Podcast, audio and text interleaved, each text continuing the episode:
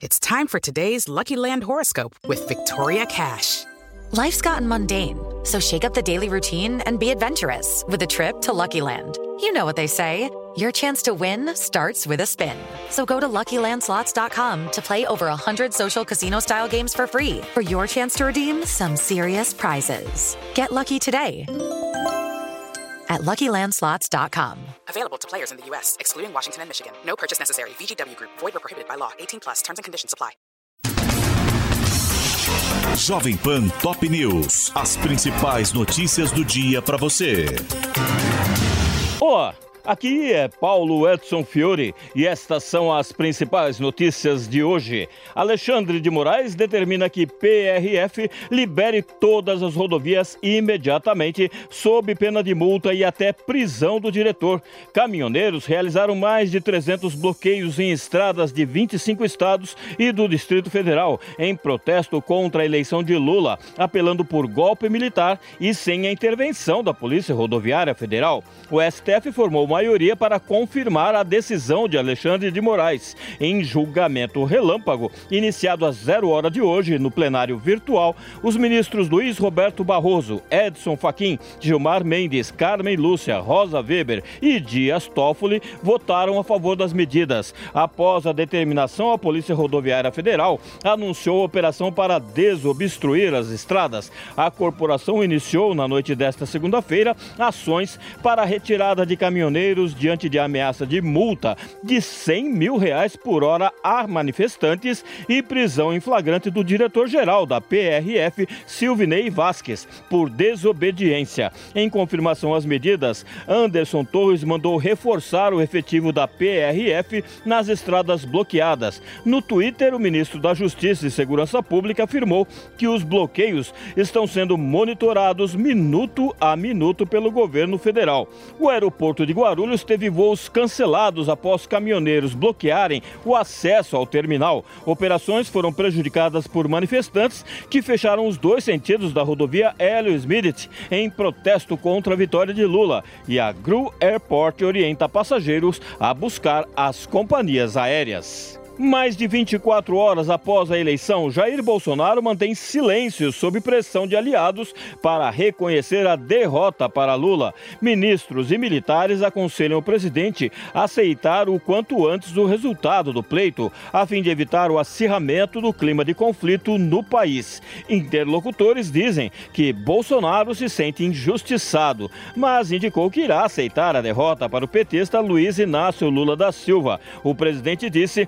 ter consciência de que o movimento dele em contrário pode deflagrar uma reação incontrolável de apoiadores mais radicais. Nesta segunda-feira, Milton Mourão e Ciro Nogueira quebraram o silêncio do governo e fizeram os primeiros contatos com a equipe de Lula. O vice-presidente conversou com Geraldo Alckmin, que o sucederá no cargo, enquanto o ministro-chefe da Casa Civil falou com a líder nacional do PT, Gleisi Hoffmann, e se colocou à disposição para a transição transição.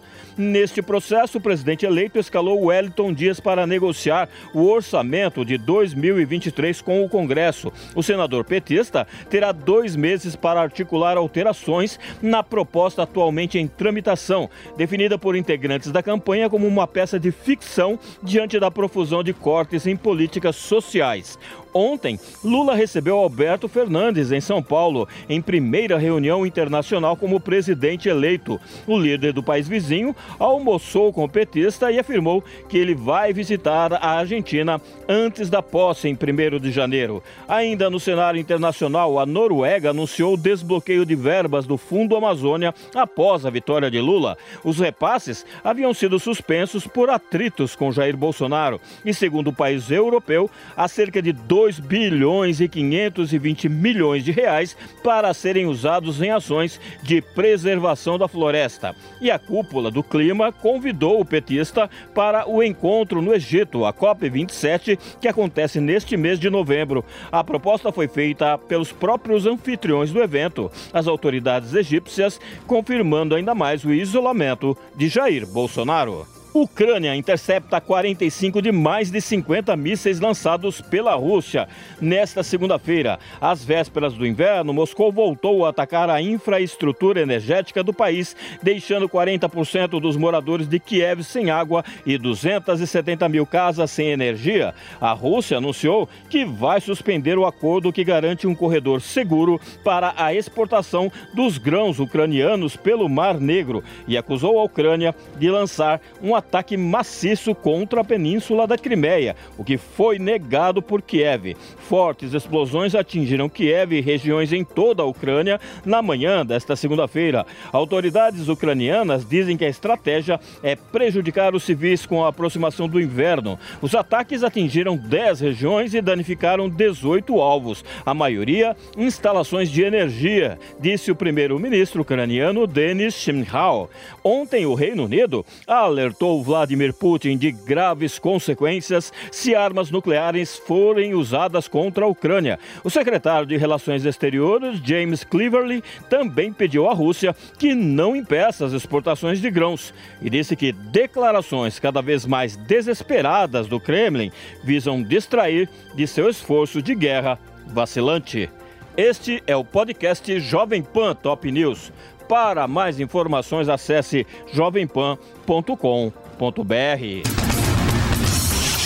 Jovem Pan Top News. As principais notícias do dia para você. It is Ryan here and I have a question for you. What do you do when you win? Like, are you a fist pumper? A woohooer, a hand clapper, a high fiver. I kind of like the high five, but if you want to hone in on those winning moves, check out Chumba Casino. At ChumbaCasino.com, choose from hundreds of social casino style games for your chance to redeem serious cash prizes. There are new game releases weekly, plus free daily bonuses. So don't wait. Start having the most fun ever at ChumbaCasino.com. No purchase necessary. VGW. Void were prohibited by law. See terms and conditions. 18 plus.